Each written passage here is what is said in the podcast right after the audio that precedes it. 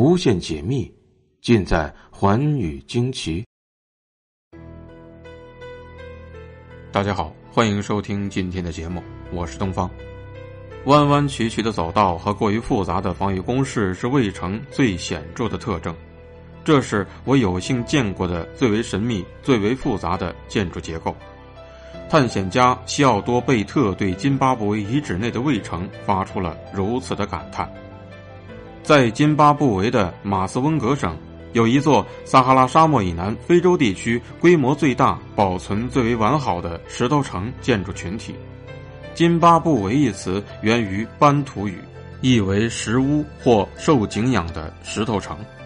究竟是什么人，在什么年代，以及为什么要建造这么庞大的石头城呢？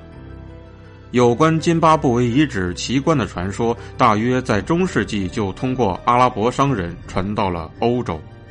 然而，在阿拉伯人的传播中，却把津巴布韦与所罗门王的名字连在了一起。这样一来，当欧洲人发现这个废墟时，误认为。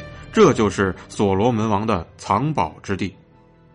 津巴布韦遗址三面环山，一面是波平如镜的凯尔湖。整个遗址的范围包括山顶的石岩和山路的石头大围圈及东面的一片废墟，组成了相互联系的建筑群。据考证，这座石头城建于公元六百年前后，是马卡兰加古国的一处遗址。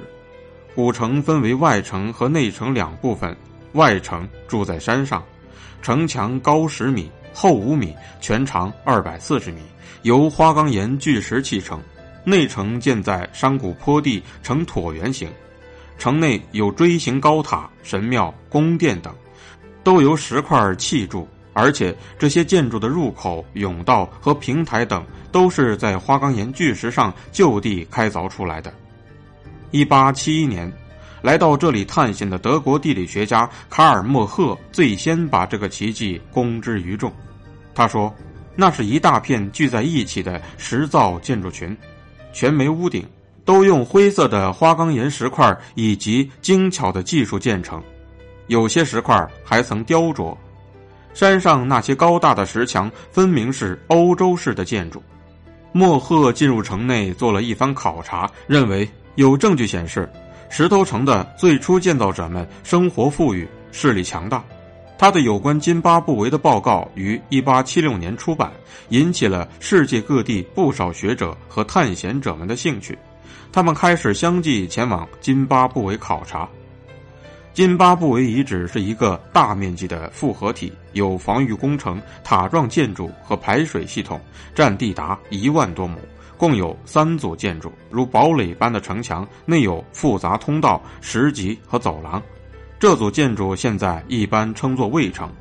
城墙与一个大孤丘结合在一起，随着岩石起伏，以精湛的技术把花岗岩石堆砌起来，顺其自然之势与大孤丘混为一体。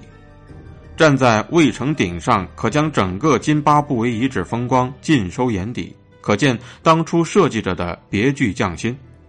第二组是一处椭圆形花岗岩围墙，称作神庙。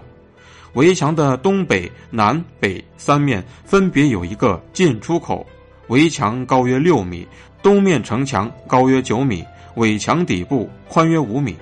神庙位于渭城下的平地上，至今仍然完整无缺，充分显示出当初建造者的艺术才干和建筑水平。神庙内有一座气势庄严的高塔，第三组介于围墙和神庙之间，包括好多的小房屋。据最初记载，津巴布韦城上有七座石心塔，现今只剩下四座。这四座塔的真正用途，人们至今仍然弄不明白。更令人费解的是，神庙里面的圆锥塔，此塔高二十余米，没有任何文字标记。多少年来，一批又一批的考古学家和前来企图在塔内搜寻黄金宝藏及古物的人，想钻进去探查，却无法找到一个入口。离圆锥塔不远处有一个祭塔台，据说在原始社会，这里是举行生殖崇拜的场所。对塔的作用，专家们众说纷纭。有人认为它是瞭望塔，有人认为它是宗教的象征，有人认为它是粮仓的模型，还有人说它是男性生殖器的象征。但这种种说法都缺少足够的证据，至今人们仍然不明白它的真正用途。事实上，不仅圆锥塔，就是那整座的石头城到底是干什么用的，人们至今也没能真正弄明白。有人说这是一个消失了的帝国的皇帝住所，有人说这是宗教场所，但是也有人认为这是古代人开采提炼黄金的地方。由于这些石头建筑上没有文字。历史上也没有记载，这种种说法都不过是人们的推测和设想。有人认为津巴布韦遗址是由公元前来自地中海的腓尼基人建造的，也有人认为是阿拉伯人建造的，但更多的人则认为是非洲黑人建造的。根据历史记载，最后在颓败的城市居住的民族，由于战争的原因，大约在一八三零年祖鲁战争期间。被全部赶走了。后来声称拥有津巴布韦的阿孟瓜人，实际上并未在当地居住过。这里现在生活的是马绍纳族人的一个分支卡兰加人，但他们至今还住在简陋的窝棚中。他们的生活似乎和这些建筑毫无关系。而这一古迹的真正建造者，随着历史的烟云，似乎已经无从寻觅了。感谢您收听今天的节目《寰宇惊奇》，明天继续为您解密。